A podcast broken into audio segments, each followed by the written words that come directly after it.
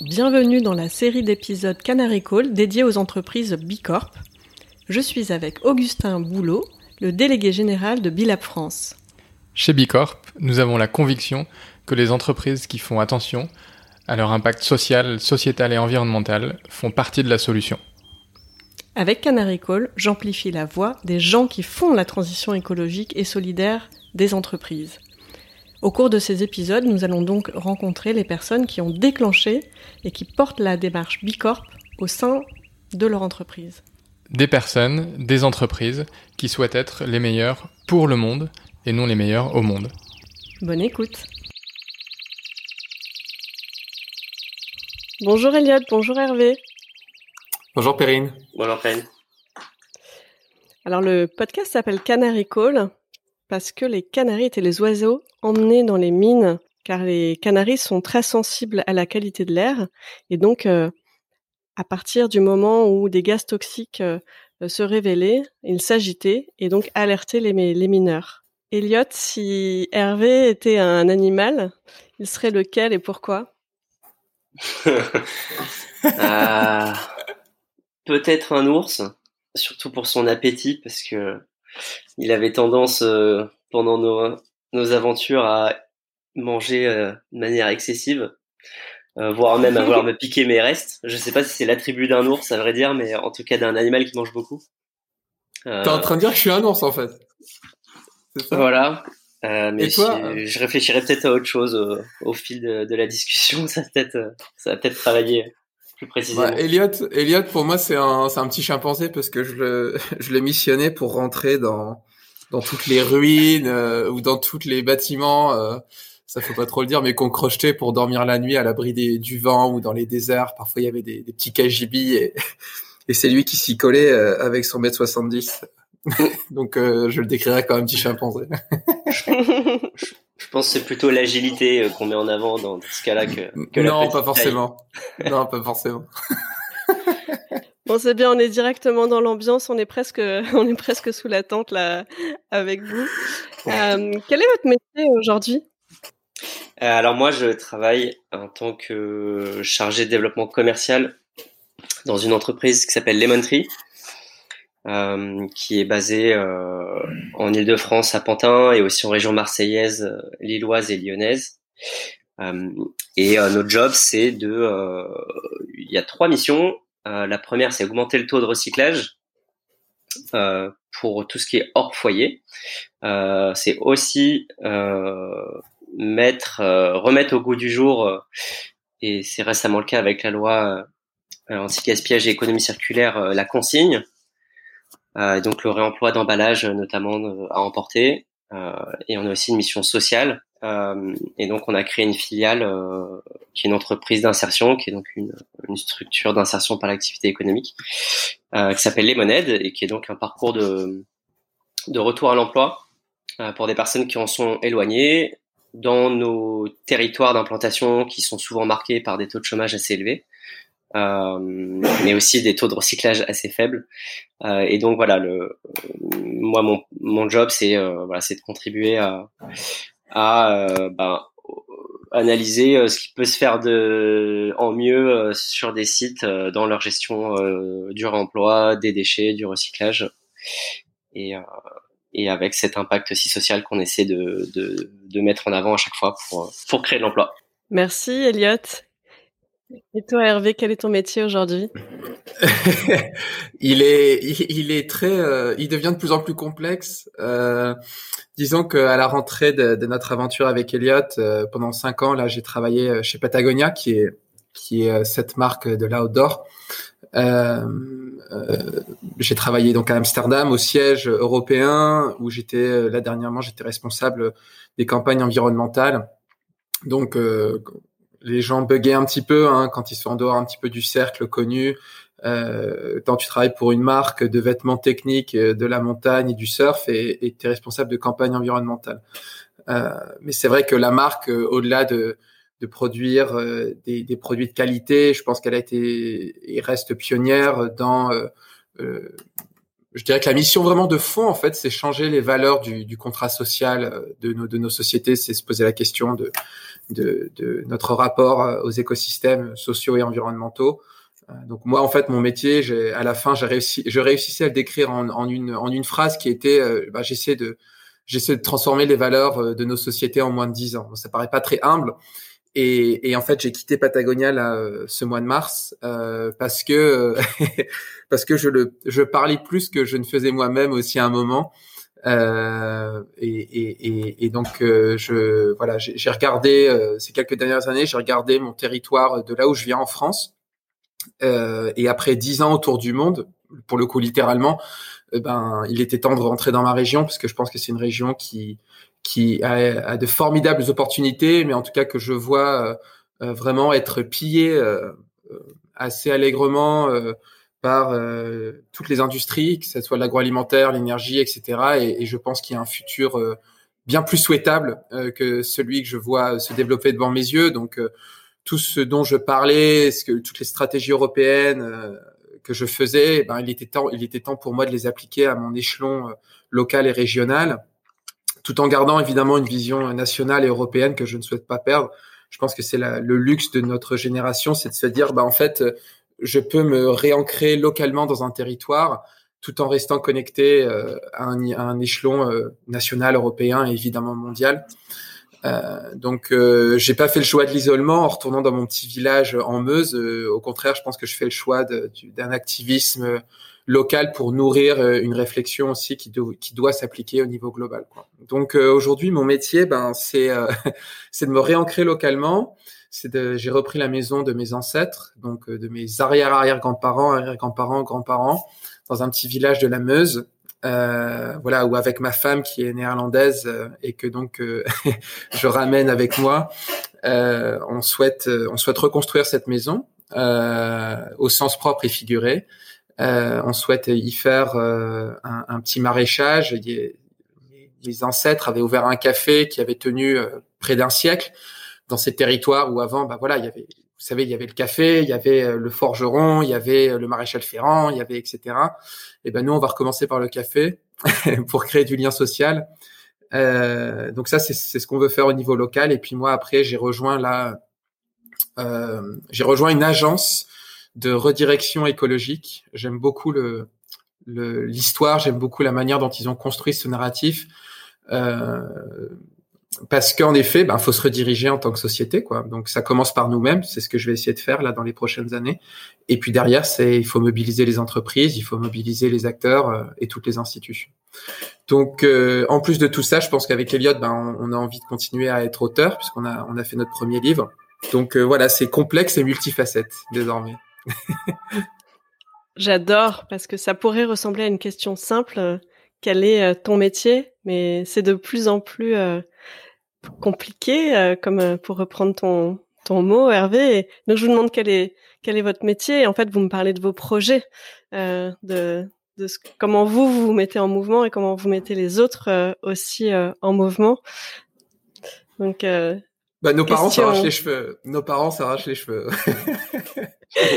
Justement, quand quel métier vous vouliez faire quand vous étiez petit? Alors, moi, je pense que ça tournait pas mal autour du foot. Euh... c'est vrai, hein, j'avais fait des détections et tout euh, euh, à Ajaccio et euh, je voulais faire Staps même.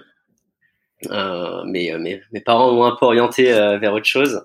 Donc j'ai pas pas fait ça, mais je pense que c'était là-dedans que je voulais aller étant petit. En tout cas, autour du sport et d'être dehors, d'être en activité. Quoi. Donc euh, ça s'est pas fait ça s'est pas fait à ce moment-là. Peut-être que ça ça s'est fait un peu en, avec la marche avec Hervé et avec ce qu'on a poursuivi.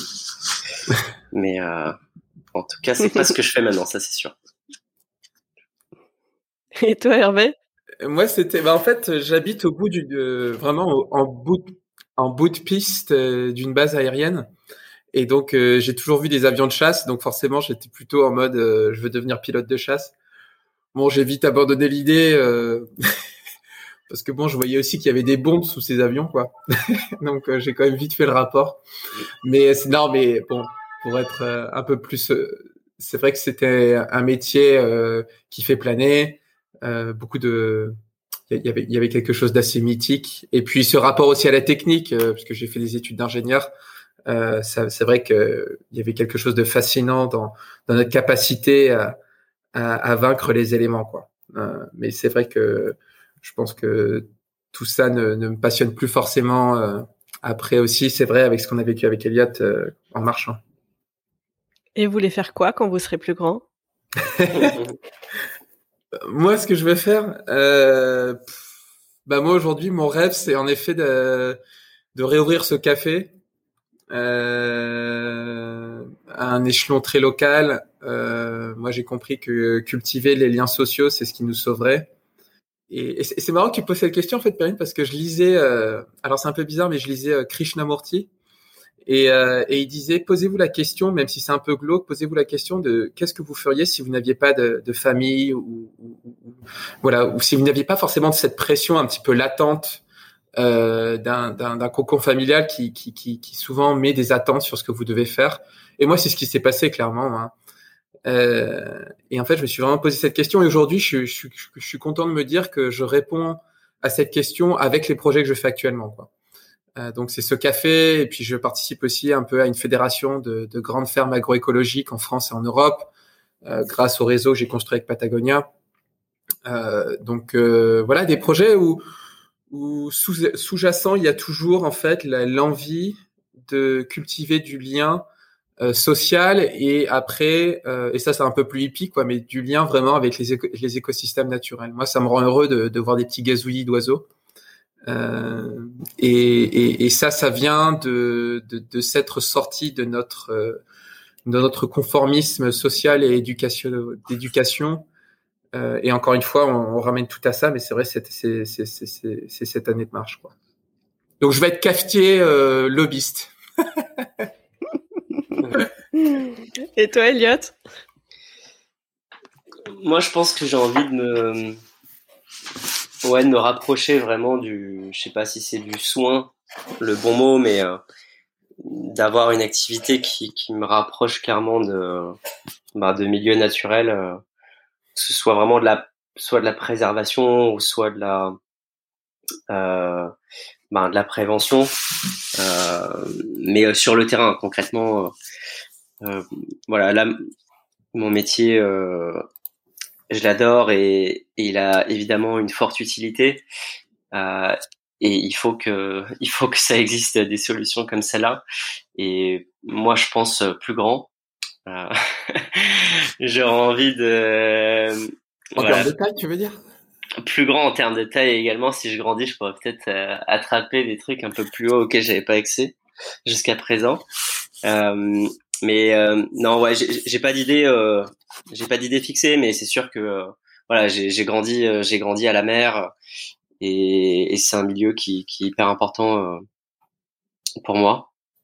Donc, je pense que ça se passera, ça se passera autour de la mer. Merci. Donc, j'entends que quand on quand on vous parle de de métier, finalement, quand vous vous projetez, c'est c'est pas simplement d'un côté euh, le travail et de l'autre côté euh, la, la vie de famille, le, le quotidien. C'est c'est un c'est un tout auquel euh, vous pensez. Vous avez coécrit un livre euh, dont le titre est Animaux. Elliot, en une phrase, euh, que signifie ce, titre? Alors, Animaux, c'est de l'espagnol.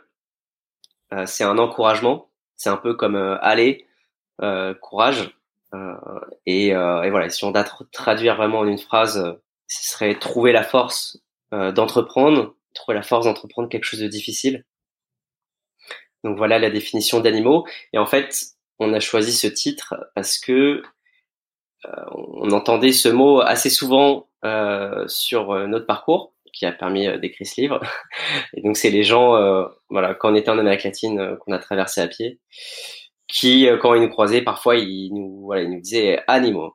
Et c'est ça qui nous, c'est ça qui nous reboostait euh, pour, euh, pour remettre le sac sur les épaules et repartir. Et ça m'a interpellé ce titre quand j'ai choisi Canary Call pour le podcast.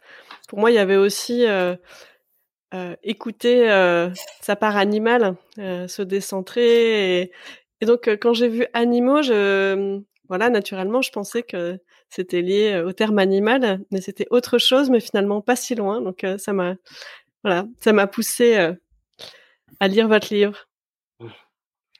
Mais d'ailleurs, on l'a, on, a mentionné cette part animale dès l'introduction en fait de mmh. notre livre, puisque c'était assez naïvement, on est parti sur, on a envie d'écouter autre chose que que ce que tous les jugements ou les conseils euh, d'un d'un environnement parfois qui est assez lourd euh, à porter en fait et je pense que cette marche euh, à peu près pour nous deux c'est la première la première vraie décision de notre vie en fait euh, on a l'impression moi en tout cas j'ai l'impression d'avoir fait des études oui parce que j'aimais bien les avions mais sans vraiment avoir pris une réelle décision intuitive qui vient du fond de moi-même d'avoir écouté un, un, un, un voilà un petit peu un cri du cœur, euh, une intuition.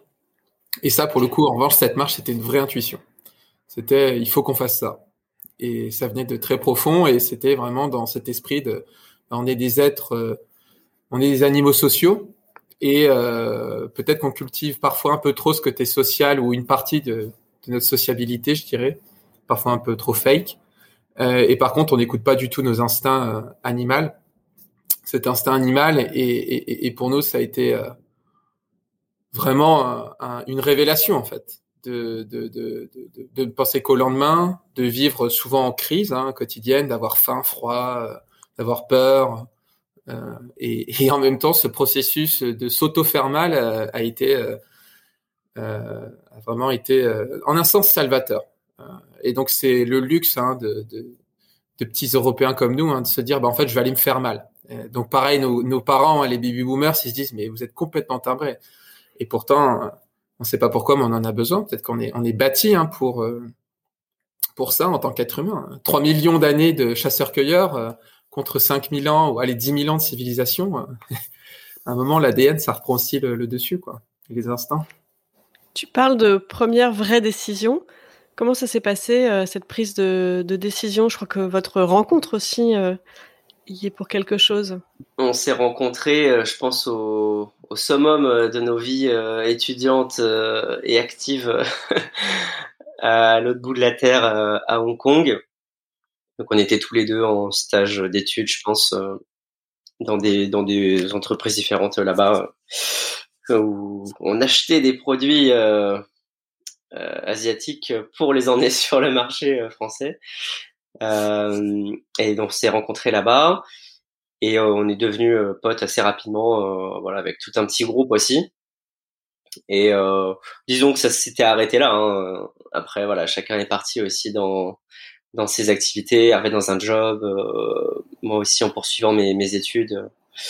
Euh, et, et puis, à un moment, on s'est reparlé parce que on était évidemment toujours en contact, mais surtout on s'est reparlé à un moment où tous les deux on se posait cette question, euh, qui était une grande question, qui était, euh, ben, en fait, voilà, moi là maintenant, euh, je sens pas que je suis en train de faire euh, la bonne, la bonne chose. Je sens que j'ai besoin d'aller un peu plus découvrir ce qu'il y a, ce qu'il y a au fond de moi, ce qu'il y a aussi ailleurs. Et donc, je, voilà, on a commencé à, discuter chacun de ce projet de, en tout cas, s'évader, on va dire, euh, pendant euh, au moins une longue durée, qui aurait pu être six mois, un an ou plus, euh, et de faire un projet aussi autour du sport, parce que c'est un truc qui qui nous reliait pas mal tous les deux, d'avoir cette dynamique, en tout cas, de, quelque chose de sportif. Et, et après, bah, c'est Hervé surtout qui a, qui a un peu cultivé cette idée de marché oui, parce que finalement, euh, des personnes qui disent oui, je vais aller faire le tour du monde, je vais prendre une année sabbatique, euh, il y en a beaucoup. Euh, mais qu'est-ce qui fait que vous, vous l'avez fait? Moi, je sais que c'est. J'avais lu quelques livres super intéressants de gens qui traversaient des continents à pied. Et donc la, base de mon intuition, c'était ok, j'ai beaucoup voyagé pour mes études, pour le travail, mais je sentais que c'était une espèce de fuite en avant parce que mes, mes les, différents travaux que j'avais pu faire, en fait, sans, sans me l'avouer, ne me passionnait pas du tout. En fait, c'était qu'une coquille vide euh, parce que la société me disait qu'il faut que je travaille. D'autant plus quand tu vas visiter euh, et faire du contrôle qualité dans des usines en Chine, franchement, là, on a vu toute l'arrière-boutique d'un système de consommation, donc c'était encore pire, quoi. Euh, et, donc, ce qu'il a vraiment fait, c'est ben, ses bouquins, et puis c'est aussi un moment, il faut être têtu. Et, et en fait, ce qu'il a vraiment fait, c'est de se dire que je vais pas le faire tout seul, en fait. Et ça, c'est vraiment la parabole, la métaphore de, de trouver la force d'entreprendre quelque chose de difficile, c'est de se dire qu'en fait, ben, dans ces mondes qui s'enfoncent dans des crises euh, de plus en plus complexes, euh, euh, des crises sociales, environnementales, bref, tout ce qu'on veut, en fait, si, si, si on, on, y réfléchit tout seul, ben, on tombe dans un puissant fond de, de, de, de, dépression. Et en fait, quand on a commencé à cultiver l'idée à deux, ben, tout a changé. Et puis, on a commencé à regarder. Et puis, en fait, on se disait, ben, on mettra un premier pas. Et puis, comme on est tous les deux, on sera plus résilient et, on y arrivera quoi. Et c'est exactement ce qui s'est passé. On a on a réussi à trouver notre méthode de direction parce que pour le coup on suivait aucune carte, aucun guide. On a on a tout fait par nous-mêmes. On a trouvé une méthode de direction deux semaines avant de partir et puis et puis et puis en fait ça l'a ça l'a fait et, voilà et 7500 km plus loin, ce qui était un peu une découverte de ce qu'on a au fond de nous-mêmes, euh, un peu ces valeurs euh, pratiquement masculines, machistes. En fait, c'est transformé en euh, ben, ce qu'on a au fond de nous-mêmes, on le sait pas forcément. En tout cas, ce qu'on sait, c'est que la planète va pas très bien, que les gens sont formidables, euh, et que pour changer tout ça, ben, il faut continuer de cultiver euh, du courage. Euh, et ça, c'est peut-être la première des choses. Une, une, une, aussi son imagination. Et puis en fait, le fait de se dire qu'on ne sait pas où on va, mais on y va parce que en fait, ce qui nous fait plaisir, la zone de confort, c'est de, de, le faire ensemble. Et c'est pas d'être sûr que chaque step qu'on fait va nous apporter le confort 100% matériel dont on a besoin. Je crois que c'est page 24, euh, le, le, système de GPS que vous avez trouvé euh, avant de partir, où, effectivement on comprend que bon, vous savez pas que c'est pas complètement tracé, quoi. c'est assez clair. Il y, a, il y, a, beaucoup de schémas explicatifs euh, et on comprend qu'effectivement c'est pas tracé. et juste, Elliot, en quoi consistait le voyage? Quel était le concrètement Quelle était l'aventure Ouais. Eh bien, on s'est euh, on s'est fixé un cap euh, de marcher 10 000 km en un an en Amérique latine. Euh, et on avait fixé le point de départ Mexico et le point d'arrivée Ushuaia, qui sont des points très éloignés pour faire 10 000 km à pied. et en fait, l'idée derrière tout ça, c'était de c'était de construire des itinéraires dans différents environnements pour justement un peu toujours redécouvrir une nouvelle chose. Euh, et donc très concrètement, par exemple, là, on a commencé de coup de, de Mexico et on a marché deux mois en traversant toute la moitié sud du pays pour rejoindre la côte Caraïbe du Guatemala. Euh, ça, par exemple, c'était deux mois entièrement à pied. Ensuite, on a fait un saut de géant euh, en bus euh, pour aller au Nicaragua et de là refaire un grand itinéraire de deux mois à pied et ainsi de suite. On a formé des blocs comme ça qui nous ont fait traverser ben, une grosse partie en Amérique centrale où là c'était plutôt euh, bah, de la jungle, l'humidité, euh, etc. Ensuite on a on est passé dans les Andes en Équateur et au Pérou en marchant une partie du, chemin Inca euh, où là on a découvert l'altitude voilà entre 3 et 4500 mètres d'altitude.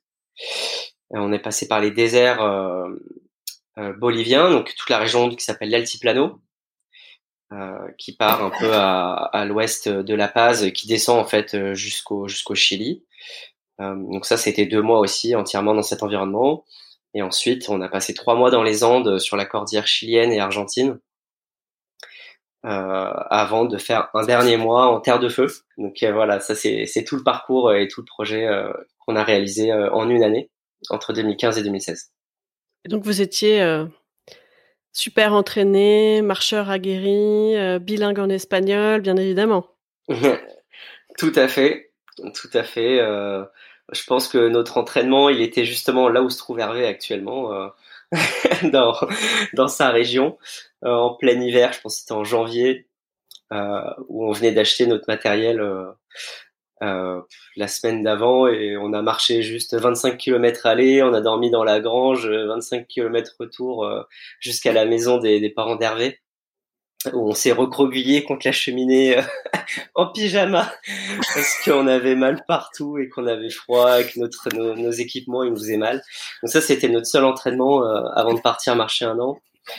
Euh, sachant que c'est vrai avant, ni Hervé ni moi, on a, on avait vraiment fait de, de, de trek, euh, pas plus d'une journée en tout cas. Hein. C'était jamais, on s'était jamais aventuré comme ça euh, dans nos vies. Donc on était assez novices, euh, ce qui, du coup, on comprend un peu plus la peur de nos parents à notre départ. Euh, et euh, donc c'était la, la, seule préparation, je pense. Et notre espagnol, c'était euh, Hola, ¿qué tal? Maintenant, vous savez dire animaux. voilà. Sauf que bon, mi bout à bout, hola, ¿qué tal, animaux, je sais pas si ça, ça je sais pas si ça sert. Qu'est-ce que vous avez appris de, de ce voyage euh, sur vous-même? Euh, Qu'est-ce qu'on a appris sur nous-mêmes? Ben, on a appris sur l'autre déjà pas mal, je pense aussi. Ouais, ouais, ouais, ouais, ouais, ouais. Moi, j'ai j'ai appris. Bah, pour le coup, c'est vrai, je lance des fleurs, mais j'ai appris énormément d'Eliott, quoi, de de de sa sa capacité à rester paisible. Moi, je, en fait, je pense que les quatre premiers mois, j'étais, j'avais énormément de frustration à, à relâcher, quoi. Donc, je criais beaucoup, je faisais des grands gestes. Comme disait Elia, j'étais une espèce de grande menthe religieuse. ah là, c'est ça l'animal, c'est menthe religieuse plutôt. Ouais. Je faisais peur, moi. Je faisais peur aux indigènes qu'on croisait et ils se barraient euh, en courant en me voyant. mais euh, non, mais ce qu'on a vraiment aussi appris, c'est bah oui, c'est vraiment euh, la, métaphore de notre voyage, c'est vraiment de se dire qu'en fait tous les jours on savait pas où on allait. On avait beau avoir notre GPS, en fait on savait pas l'état du chemin, on savait pas qui on allait rencontrer, on savait pas ce qu'on allait croiser dans, dans la nature, etc., etc. Et en fait c'est c'était de se dire bah on va faire confiance non pas euh, à vraiment notre matériel était tellement réduit que c'était pas forcément là-dessus. Alors évidemment on en avait peu, donc je pense que c'est cette métaphore de la sobriété, et on lui faisait extrêmement confiance parce qu'on avait bien testé. Chaque outil avait cinq, six utilisations. Euh, nos bateaux de marche, c'était, euh, ça servait à tout, quoi. Ça servait à étendre le linge, ça servait à, à repousser les chiens, ça servait à faire sécher le linge, ça, euh, ça servait à remuer le feu, euh, bref, etc. Euh, donc c'est pas vraiment sur le matérialisme ou sur exactement bien savoir ce qu'on allait trouver devant nous. C'était plutôt de, de, continuer à nourrir la, la qualité de nos relations, euh, l'un avec l'autre et aussi les relations avec les gens tous les jours en fait. Donc on développait des petites techniques pour réussir à convaincre les gens de nous aider, etc. Et, et ça marchait. Euh, donc c'était, euh, on, on, disait qu'on était en pèlerinage parce que bon voilà, Amérique latine c'est voilà une terre de christianisme. donc pour faire comprendre aux gens ce que l'on faisait, on leur disait bah en fait on est en pèlerinage. Donc ils comprenaient qu'en fait on marchait d'un point A à un point B qui était assez éloigné. Euh, et on re, nous renouvelait ça euh, à chaque pays. Euh, mais ce qu'on a réellement appris, donc vraiment, c'est voilà cultiver une zone de confort qui s'éloigne du matérialisme et qui se qui se qui se concentre sur la qualité des relations humaines. Et puis après, ce qu'on a appris extrêmement brutalement et de manière très objective, c'est euh, bah, en, en, marchant en territoire reculé, en fait, on, on, vraiment on est à la on est à la frontière de notre système. Euh, et là, on voit, là, on voit, on prend de plein fouet toutes les, tous les travers de notre monde, quoi, euh, que l'on voit pas, puisque nous, euh, dans nos sociétés européennes, on a délocalisé en fait tout ça. Donc c'est euh, voilà les champs de palmes, la déforestation, les mines, les barrages, des énormes barrages qui vont qui vont en fait recouvrir des vallées, des vallées qui sont peut-être ces dernières grandes vallées dans les cordillères chiliennes où il y a un semblant de sauvage. Et en fait, nous, on a vraiment marché le bétonnage et en même temps, je dirais l'acculturation, le, et, et, ça, ça nous a vraiment fait mal au cœur. Quoi. Euh, et on l'a vécu chez les gens qui nous accueillaient et qui subissaient ça en fait. Et donc d'un coup, c'était plus un film, c'était plus la couche culturelle qui était touchée en nous, c'était vraiment la couche profonde de révolte euh, et d'injustice. Euh, et, et, et, ça, ça nous a transformés euh, de manière indélébile quand on est rentré. Euh, et c'est pour ça qu'aujourd'hui, animaux, trouver la force d'entreprendre quelque chose de difficile, c'est aussi encore une fois cette belle métaphore pour poursuivre ce chemin de, transformation euh, personnelle euh, et que l'on souhaite aussi évidemment euh, amener dans nos sociétés de manière de manière positive, mais mais au bout du compte, il y a vraiment ce regard d'une honnêteté brutale qu'il faut s'appliquer à soi-même parce que c'est difficile à faire avaler cette pilule et pourtant elle est vraiment réelle quoi. C'est on, détruit et d'autant plus peut-être les sociétés occidentales ont détruit euh, à une échelle qui est incommensurable et qui fait vraiment mal à voir. Je pense qu'il y a une histoire d'abnégation aussi évidente, c'est-à-dire que un peu masochiste aussi d'ailleurs, comme l'avait dit Hervé tout à l'heure. on s'est entraîné en fait dans peut-être les 4-5 premiers jours, on avait des crampes, et on avait mal aux pieds, etc. Puis en fait après c'était c'est notre bah, tu parlais de métier tout à l'heure, bah là notre métier c'était de marcher. Donc en fait on a pris cette habitude de euh, ok euh, se lever, euh, marcher, avancer et puis évidemment réagir à ce qui se passait autour de nous, soit parce qu'on avait faim, soit parce qu'on avait mal, soit parce qu'on avait froid, soit parce que les gens nous aidaient. et donc et donc il y avait cette sorte de voilà ce, un peu brutal de, de continuer à avancer euh, que coûte euh, à deux un peu en compétition euh, moi je me suis levé avant toi allez on y va tiens vas-y on marche encore 10 km pour atteindre un autre village donc il y avait cette histoire de, de, de dépassement évidemment qui bah, qui nous a nourris pendant un an et qui était qui était incroyable parce que bah, les moments d'exaltation, on le dit souvent, ils étaient assez euh, limités. En fait, je pense 70% du voyage, c'était plus euh, de la galère et, et nous un peu gronchons euh, qui crions et qui nous énervons. mais par contre, les 30% de, de, de, joie, elles étaient, ils étaient incroyables, quoi, parce que c'était vraiment de l'affect profond, de, de, se réaliser où est-ce qu'on a atterri à un moment donné, ou d'avoir rencontré telle personne. Et donc pour euh, pour continuer là-dessus aussi euh, euh, ce qu'a dit Hervé, c'est vrai que rapidement on a compris que on avait besoin des coups de main des gens parce que comme on était nous limités avec ce qu'on avait dans le sac euh, et qu'on voulait une bonne nuit de sommeil pour pouvoir justement cavaler le lendemain euh, ou manger un peu plus parce qu'on on voulait pas porter trop de rations pour pas être trop lourd justement. Bon, on a vite compris que c'était les gens qui allaient nous aider. Euh, et donc euh, rapidement, on a construit aussi euh, notre manière de marcher par rapport à ça, par rapport au village, par rapport à comment on s'exprime avec les gens, par rapport à comment leur demander, comment. Donc, ce qui était au début une manière un peu un peu opportuniste euh, d'approcher les gens. Ensuite, c'est devenu une vraie relation qu'on voulait tisser euh, et qui était trop bien parce qu'on apprenait plein de choses, on rigolait. Euh, et c'est toutes ces petites rencontres au fil de l'eau qui nous ont vraiment porté euh, jusqu'au dernier jour, hein, l'avant-dernier, euh, enfin le dernier hmm. soir même, on s'est fait accueillir encore chez des gens, euh, le premier soir et le dernier soir, donc comme ça la boucle est bouclée. Et, euh, et ça, c'était, c'était effectivement, c'était, c'était top, c'était top et et, hmm. et voilà. Et dans le concret, comme a dit Hervé, c'est ces gens-là qu'on a vu souffrir. voilà, on, on, a été accueillis par une dame, Irma, au Chili, une indigène mapuche dans les Andes. Elle nous dit, bah mes enfants. Souvent, ils nous appellent comme ça, donc ça, c'était sympa aussi euh, de trouver de l'affection.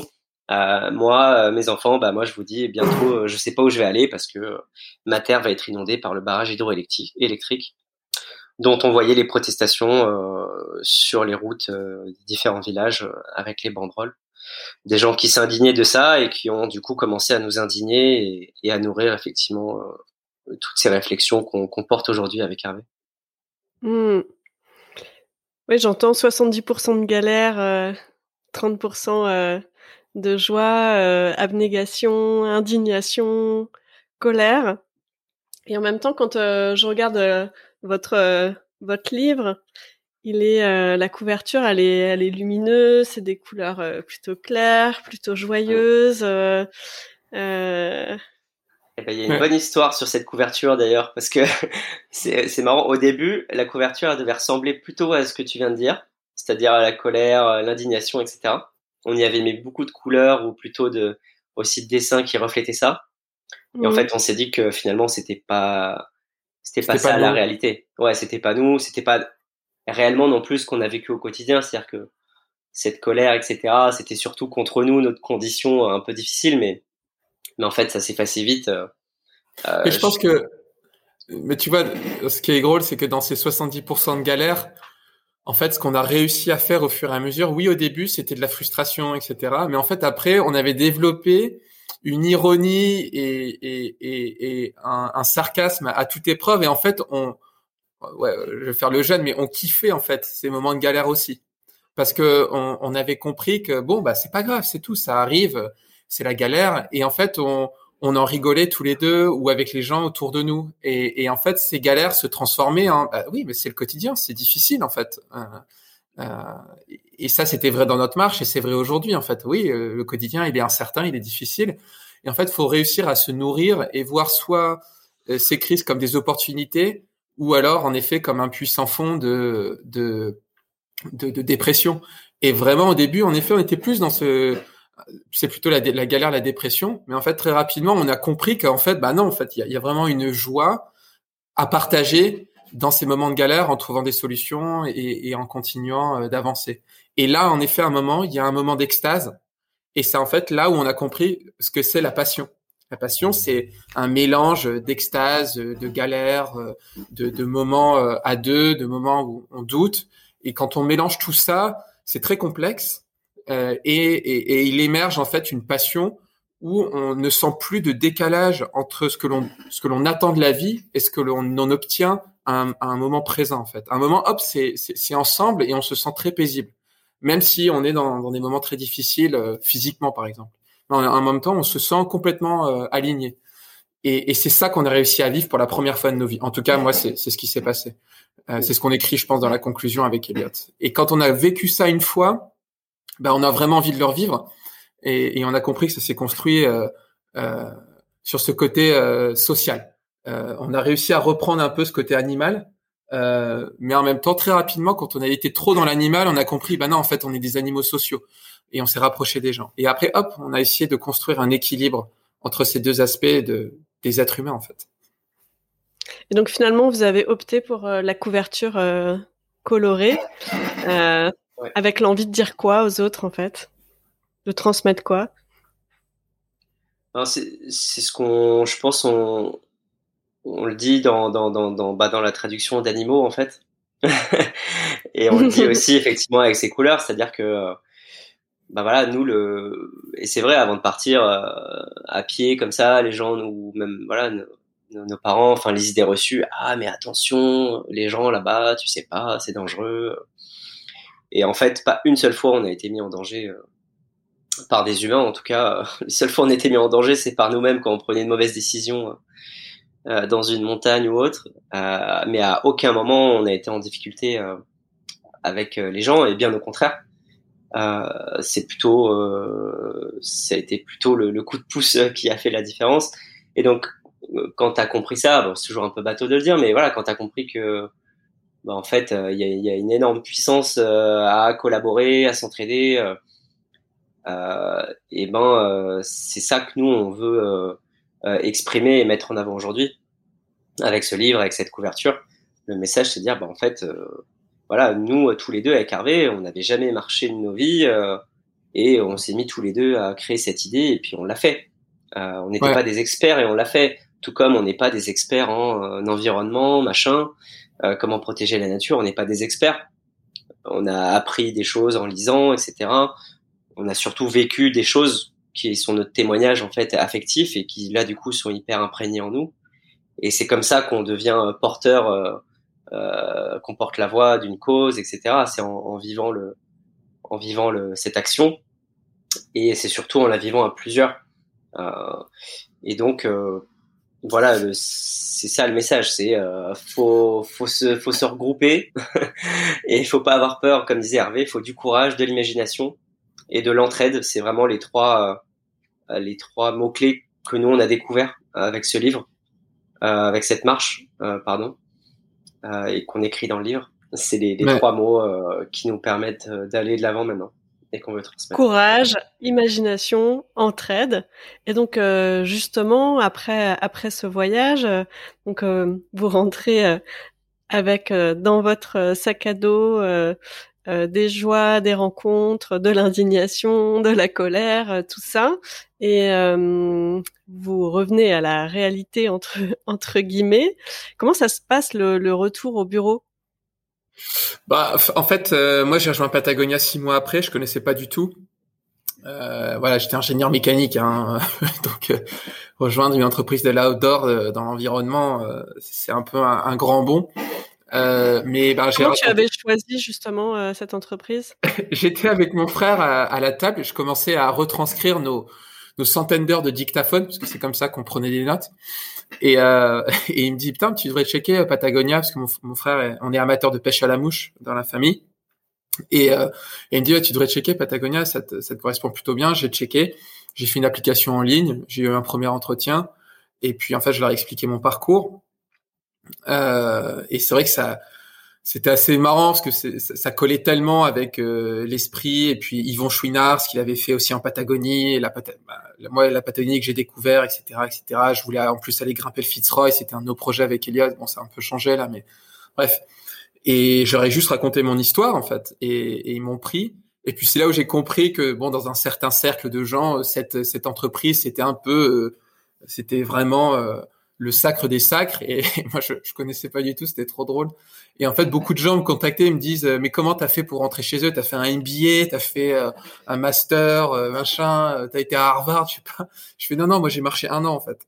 Et c'est là où j'ai vraiment compris que suivre son chemin de transformation personnelle euh, en écoutant une vraie intuition personnelle euh, bah, donne une donne aussi un, caractère et une confiance en soi bien plus importante que de refaire quelque chose euh, qui est dans le, le cadre euh, qu'on se dit être le bon cadre en fait. Euh, non, on a chacun un cadre.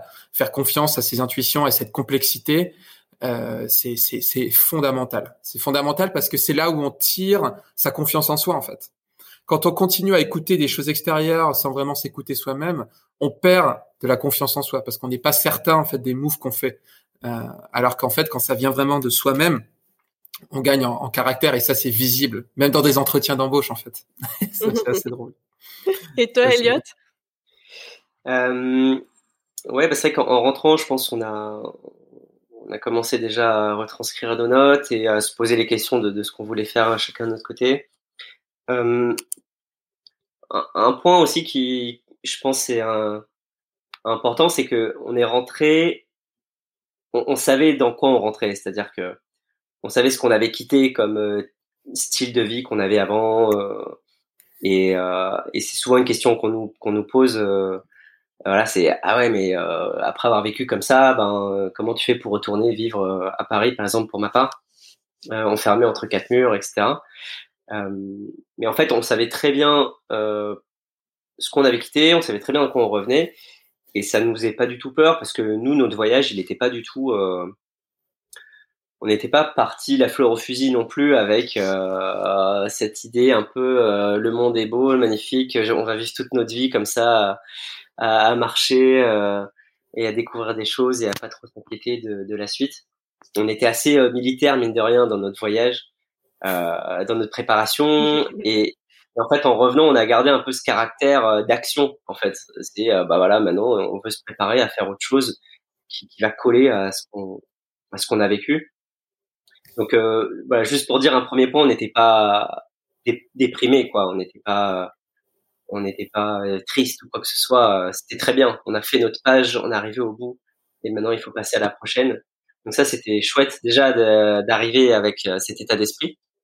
Euh, et, euh, et voilà. Et moi, euh, j'ai j'ai rejoint une amie qui bossait sur un bateau, donc rien à voir. Et après, j'ai postulé. bah, je voulais travailler dans. Je cherchais un boulot aussi, hein, et je voulais travailler dans, dans quelque chose qui plutôt travaille autour de, de bah, voilà du, ré, du réemploi, en tout cas du, du non, de la réutilisation de, de l'existant. Euh, et je suis tombé sur euh, sur Lemon Tree que je connaissais déjà, euh, qui est une petite boîte parce que quand je suis arrivé on devait être 15 et maintenant on est une soixantaine donc donc voilà j'ai pas mal profité aussi de de, de, de, ces années dans cette boîte pour pour grandir avec eux. Donc euh, voilà, ça s'est passé comme ça le retour. Je pense 7-8 mois après euh, qu'on soit rentré, j'ai commencé à bosser chez les Tree. Hmm. Et en quoi vos, votre aventure, votre euh, cheminement personnel a contribué à faire euh, avancer la démarche euh, Bicorp dans lesquelles vos deux entreprises respectives sont engagées Je pense que tout d'abord, en, ayant rejoint chacun une Bicorp, bon, pour faire le lien avec l'aventure, le, présent de l'aventure, il était très difficile. Donc tout ce qu'on est en train de dire, tout ça, ça a dû, ça a dû macérer en fait. C'est-à-dire que nous, tous les jours, quand on marchait, voilà, on avait des problématiques extrêmement animales. On voulait manger, dormir, on avait faim, on avait froid, etc. donc, quand on est revenu, on a commencé à digérer en fait tout ce que tout, tout, tout, tout ce qu'on a pu voir. On a aussi un petit peu, on s'est renseigné, on s'est éduqué. Et, et c'est là en fait, c'est sur cette part d'instinct, de vécu, euh, on vient mettre euh, une éducation qui est nécessaire en fait pour bien pour bien comprendre les problématiques, etc. Donc, je pense que déjà c'est ce que nous a offert le cadre d'une entreprise Bicorp. Au bout du compte, euh, je pense qu'Eliott et moi, maintenant, on est sur la même longueur d'onde. On cherche pas à faire de l'argent, on cherche une sécurité financière. Et déjà dans cette dans cette approche, il y a une énorme différence. Euh, je pense que Bicorp, dans sa démarche, dans les statuts, euh, c'est aussi ça. C'est voilà, euh, on passe d'un capitalisme de, de shareholder à un capitalisme de stakeholder. Donc c'est tous les gens qui sont, tous les acteurs qui sont impliqués dans dans dans l'entreprise, dans la chaîne de valeur. Donc en en rejoignant ces entreprises, on est venu s'éduquer. Euh, on a on a eu le temps de, de aussi de, de, créer des réseaux c'est super important. Je pense que le réseau Bicorp, il est, il est extrêmement puissant euh, dans, dans, toute sa qualité intellectuelle, dans la qualité la diversité des, des, entreprises et des actions. Euh, et puis évidemment, bah, comme on est dans une entreprise euh, et on joue dans les règles du capitalisme, euh, bah, on, a un salaire et ça nous permet voilà d'avoir cette sécurité financière euh, pour pour pour continuer à évoluer. donc Bicorp pour moi c'est c'est c'est aussi euh, dans une société aussi grosse que la nôtre, bah, c'est aussi un gage de qualité. C'est-à-dire que quand on rejoint une entreprise qui a fait cette démarche de certification, qui a un process assez long et entre guillemets contraignant, bah, on sait aussi que euh, les têtes dirigeantes euh, sont engagées euh, et font un, un, je dirais vraiment, euh, marquent leur envie de transformation. donc, quand on rentre dans ce genre d'entreprise, on sait aussi qu'on va avoir une latitude pour proposer du changement pour proposer des idées nouvelles. Euh, hmm. Moi, c'est clairement ce que j'ai trouvé. Euh, c'est clairement ce que j'ai trouvé chez Patagonia. C'est des gens. Euh, on attire euh, sous cet étendard Bicorp et Patagonia, on attire des gens qui partagent un petit peu les mêmes valeurs. Euh, et puis derrière, ben, on essaie tous de se lier et de se dire ok, bon ben, on, est loin d'être parfait, mais comment on travaille pour continuer à proposer de la de la transformation de nos modèles de gouvernance, la transformation de nos de nos opérations etc., etc., etc. Toi, Elliot, euh, comment est-ce que la démarche euh, B Corp euh, impacte ton rôle de business developer en tant que tel? Mmh. ben, En fait, ce qui est, ce qui est vraiment, comment dire, je tire un peu mon chapeau, on va dire, à nos, aux cofondateurs de la boîte, parce que dans beaucoup de, je pense, dans l'essentiel des décisions qu'on prend pour le business, donc quel nouveau service on va on va proposer à nos clients, eh ben on a toujours cette dimension sociale en tête. moi, quand je suis arrivé, c'était la première promotion de notre entreprise d'insertion. Et depuis là, on est bientôt neuf, dixième promotion. et en fait, on a toujours eu dans notre dans notre discours et, et véritablement dans notre manière de faire cette approche de dire, OK, est-ce que lancer ça, ça va nous permettre de euh, générer des emplois en plus, euh, que ce soit en collecte, que ce soit en, en, logistique, euh, en conditionnement des matières, par exemple, à l'entrepôt, et sans pour autant vouloir créer des jobs dégradés. C'est plutôt se faire monter en compétences. Typiquement, le surtri dans les déchets, dans le monde des déchets, il y a du surtri euh, qui se fait en bonne partie à la main. Nous, c'est quelque chose qu'on évite au maximum euh, et qu'on va plutôt essayer de monter en compétence et nos clients et nous pour euh, éviter ça et faire en sorte de créer des emplois de plus en plus qualifiés parmi les, promotions qu'on reçoit. Et donc ça, c'est un vrai, bah, pour, pour, répondre à tes questions, c'est ouais, une vraie euh, réponse, quoi, que l'entreprise soit bicorp dans ma manière de euh, d'être de, business developer par exemple, euh, avec ce côté social qu'on a chez les Tree en tout cas, ça influe beaucoup euh, comment on vend notre service, comment on l'exprime. Donc, euh, et comme a dit Hervé, on est entouré aussi de de, de, enfin voilà, dans ma boîte, on partage quand même tous euh, des mêmes euh, des mêmes valeurs. Euh, on bosse aussi avec des partenaires et d'autres bicorp. enfin, on, vraiment crée des, pôles comme ça d'économie circulaire où autour de nous on est colocataires avec trois quatre autres entreprises qui font tous des trucs super intéressants autour de, des matériaux. Donc donc ça évidemment c'est très intéressant et, ça, ça, change sa manière de, travailler. Mmh. Et toi, Hervé, pour euh, ta prochaine aventure professionnelle, qu'est-ce que tu emportes dans ton sac à dos de justement de la démarche Bicorp? Ouais, bah, ouais, j'emporte énormément en fait. Euh, tout d'abord, j'emporte euh, une question sur sur la gouvernance des entreprises. je pense que Bicorp c'est vraiment un pionnier de, de, de, nouveaux types de gouvernance, de, nouveaux statuts j'aimerais bien continuer à réfléchir euh, sur cette base, c'est-à-dire que pour moi aujourd'hui, euh, une problématique concrète, voilà, encore une fois, dans, dans un système euh, d'une démocratie capitaliste, ok, on a tous besoin d'une sécurité financière, c'est évident, c'est la base d'un confort auquel tout être humain a le droit. et après, au-delà de ça, c'est comment dans une entreprise, en fait, on prend en compte dans les statuts bah, en fait euh, la qualité de nos relations en fait. La qualité de nos relations comme vraiment un driver euh, qui, qui, qui, permet euh, qui permet de faire fleurir euh, euh, une entreprise au service de la société donc c'est pas une entreprise au service d'une économie financière non c'est une entreprise au service de la société et je pense que Bicorp se pose énormément cette question donc moi ce que j'emporte c'est ça j'emporte aussi évidemment euh, cette, cette diversité euh, d'innovation. Euh, alors c'est pas forcément toujours technologique, hein, c'est l'innovation.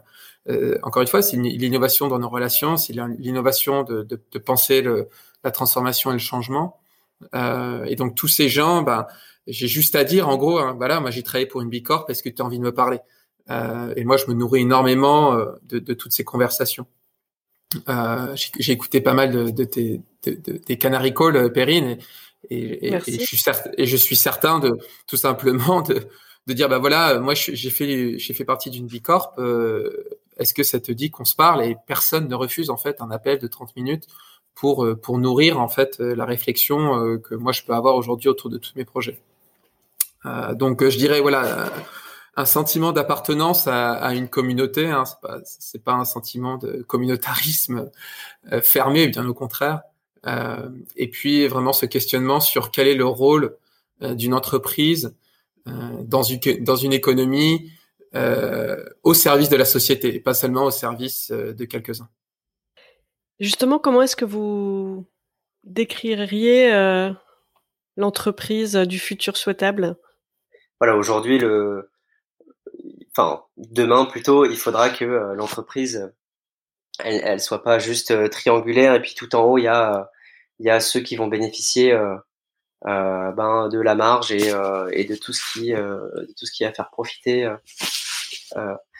il faut que ce soit voilà plus partagé, que ce soit en termes de décision, que ce soit en termes de revenus, que ce soit en termes aussi de de temps de travail, c'est-à-dire que là je pense que on voit bien en plus en ce moment, c'est que il y a plein d'entreprises qui avaient jusqu'à présent beaucoup investi dans euh, dans leurs locaux. Comment faire en sorte qu'on soit très bien au travail euh, par plein d'innovations, de matériel, de trucs et c'est tant mieux. Hein, on peut pas, je vais pas critiquer ça, au contraire, mais, mais en fait j'ai l'impression que demain euh, l'entreprise, si elle veut aussi fidéliser ses salariés et, et créer des, enfin plutôt générer du bonheur chez ses salariés euh, et de l'adhésion, bah, va plutôt falloir qu'elle investisse aussi dans euh, plutôt dans, dans le temps, euh, dans l'amélioration de la vie personnelle de ses salariés.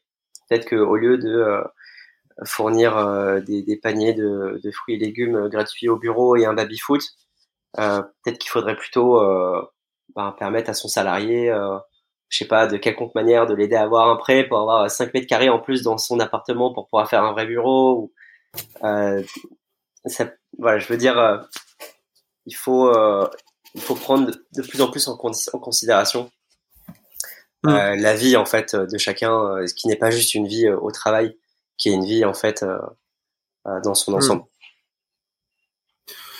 Ouais.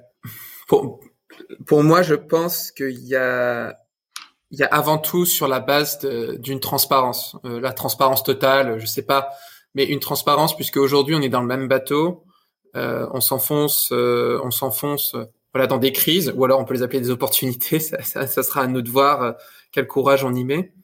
mais une transparence autour de, encore une fois, système capitaliste. La seule vraie question du système, c'est qui possède quoi? Et en fait, on se rend bien compte que dans des entreprises où il y a, il y a une transparence bien moindre, bah, les frustrations, euh, les, les taux que toi tu gagnes tant, machin, etc., tout tourne autour de ça.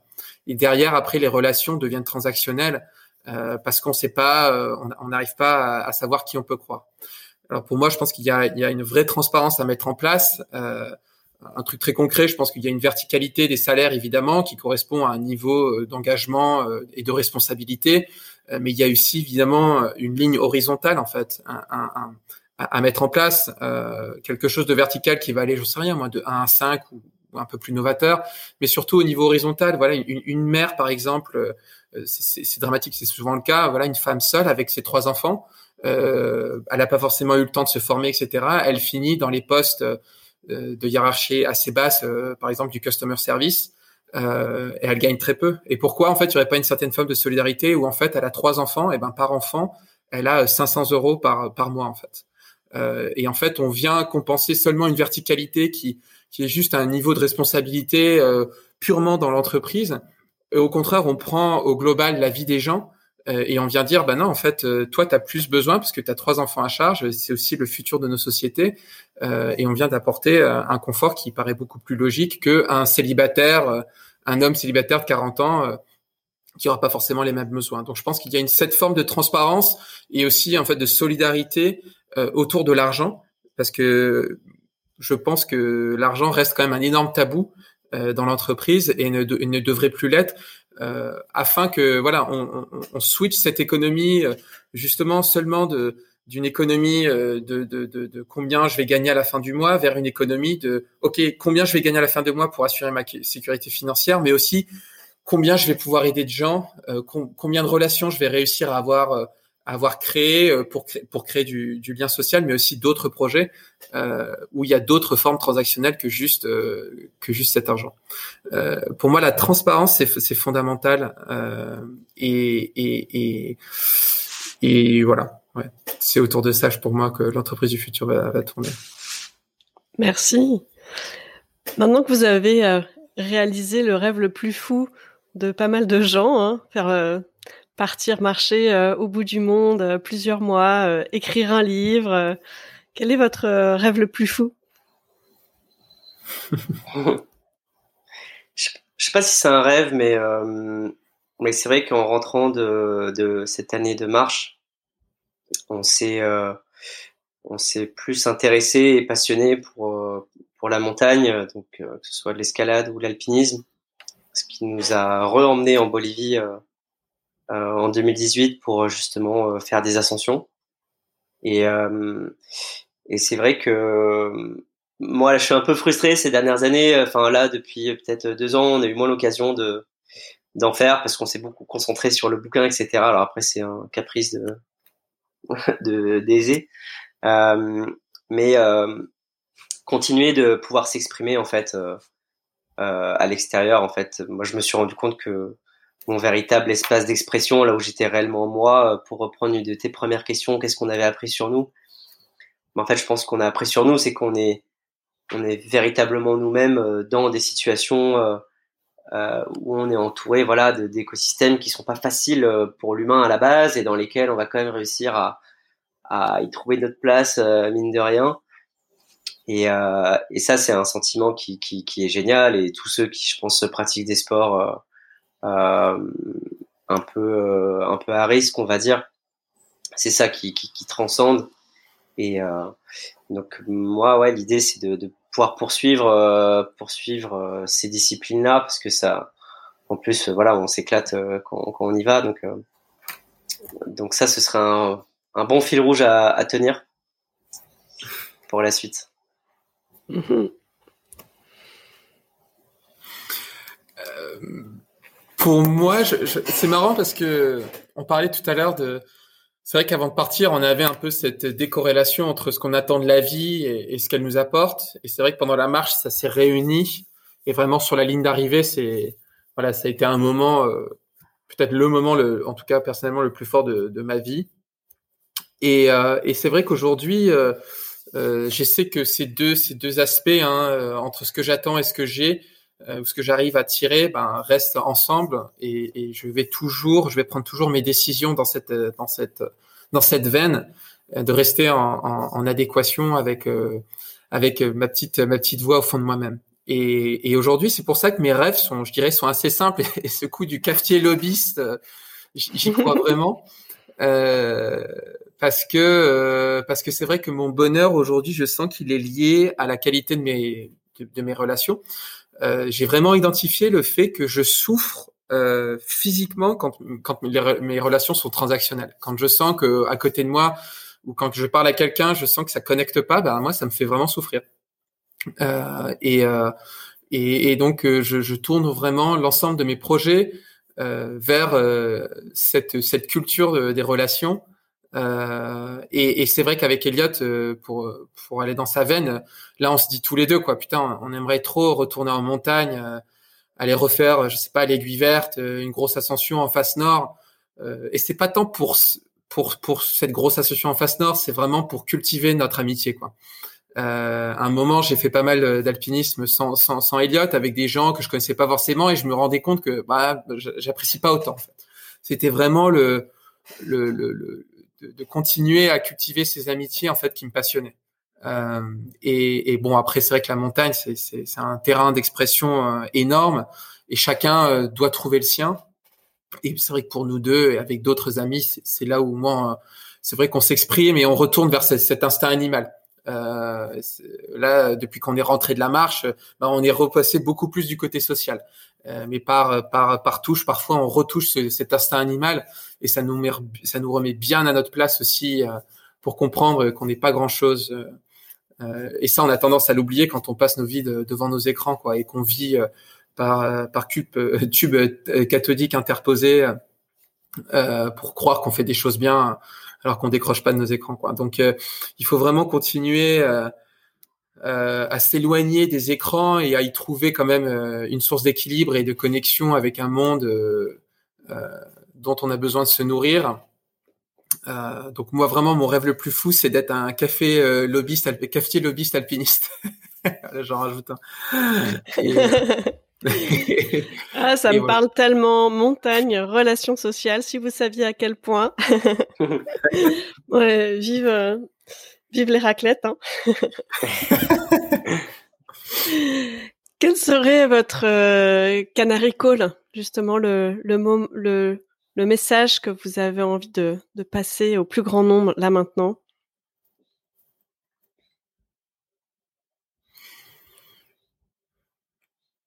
Bah, trouver vos, trouver vos personnalités, hein. rencontrer les personnalités qui vous, qui vous inspirent, avec lesquels vous avez envie de travailler, parce qu'au bout du compte, il faut bûcher, il faut vraiment travailler. Nous, quand on a marché, on a travaillé tous les jours, en fait. On, se faisait mal tous les jours. Avec qui vous avez envie de vous faire mal? Parce qu'au bout du compte, c'est ce qui va se passer dans les années prochaines. Euh, trouvez ça et vraiment euh, euh, assurez-vous, je pense, une sécurité financière. Ça, c'est le côté un peu voilà pragmatique, ingénieur, machin. Je sais pas comment je peux le décrire, mais parce qu'au bout du compte, on est dans un système euh, qui, voilà, capitaliste, je le redis. Euh, donc, assurer une sécurité financière, sentez-vous à l'aise, euh, un, un, un, minimum mais de confort. Et à côté de ça, trouvez des gens avec qui vous avez envie de, de, de, prendre euh, ces, ces, crises qui en fait sont pour nous, des, en tout cas avec Elliot, euh, des opportunités. Et, et, et, et, trouver un angle d'attaque, commencer petit, et puis vous allez voir que en fait au fur et à mesure vous allez vous allez trouver des chemins euh, pas à pas. Nous on en a fait 10 millions des pas euh, et ça nous a vraiment transformé nos vies pour le coup. Et je, je compléterai en disant que euh, en fait il y a une sorte de dualité entre euh, prendre le temps et, passer à l'action. C'est-à-dire que par exemple on a pris beaucoup de temps à écrire ce, livre euh, au total à peu près quatre ans. En fait, ça fait que depuis euh, un an et demi que euh, on est vraiment sur le le bon format avec les bonnes personnes justement. Euh, quand tu parlais de la couverture euh, et d'une bonne, euh, enfin de toutes les illustrations, tout ce qui été fait dans le livre, c'est fait par par une amie à nous qui s'appelle Lisa, qui est hyper talentueuse et qui a rejoint en fait. voilà, en fait, le livre c'est pas Hervé Elliott, c'est Hervé, Elliott, Lisa, notre éditeur Aesop et tous ceux qui ont contribué, nos amis qui ont relu. donc en fait, et, là, on a mis du temps, en fait. On a mis du temps avant de prendre la bonne décision, de trouver les bonnes personnes. Et euh, donc, euh, voilà, ça rejoint ce que dit Hervé. En, voilà, trouver un peu les personnalités, les personnes avec qui vous avez envie d'avancer dans vos projets. Et euh, ça, ça peut prendre un peu du temps. Euh, mais en tout cas, c'est capital. Et pour nous, ça a été vraiment euh, bah, salvateur déjà pour arriver à sortir ce livre. parce qu'à la base, on partait sur un truc qu'on qu'on n'aimait pas trop, avec des personnes avec qui on connectait pas. Euh, donc voilà, il y a ce côté un peu prendre le temps de faire quelque chose de, qualitatif avec des personnes euh, qui nous font plaisir. Et euh, et l'autre point, c'est quand même de ne pas oublier d'un moment franchir le pas, parce que voilà, je pense que quand on a quand on parlait du voyage avec Hervé, ce qui a décidé qu'on allait le faire, c'est juste de fixer une date. Et euh, on a fixé une date. Et puis à partir de là, bah, t'as plus le choix que de commencer à, te préparer. Et euh, ça, c'est un bon, c'est un bon message à faire passer aussi, c'est qu'à un moment, euh, faut fixer une date et il faut y aller. Et les choses vont se mettre en place naturellement. Parce qu'on est avec les bonnes personnes. Eh bien, merci de nous emmener avec vous en voyage. Je crois que vous pouvez ajouter guide à la liste de vos métiers. Donc merci beaucoup. merci beaucoup Perrine. Merci Perrine, ouais. Hervé, Elliot, pour finir, euh, sur quelle musique, quel titre euh, vous aimeriez qu'on se quitte? Eh bien sur, euh, sur Buffalo Soldier de, de Bob Marley. Et pourquoi Elliot Parce que c'était notre réveil tous les matins pendant ce, ce, voyage à pied. tous les matins, sonnerie, c'était, c'était ça qui nous réveillait. C'est parti, elle va nous faire passer à l'action comme elle vous faisait lever le matin.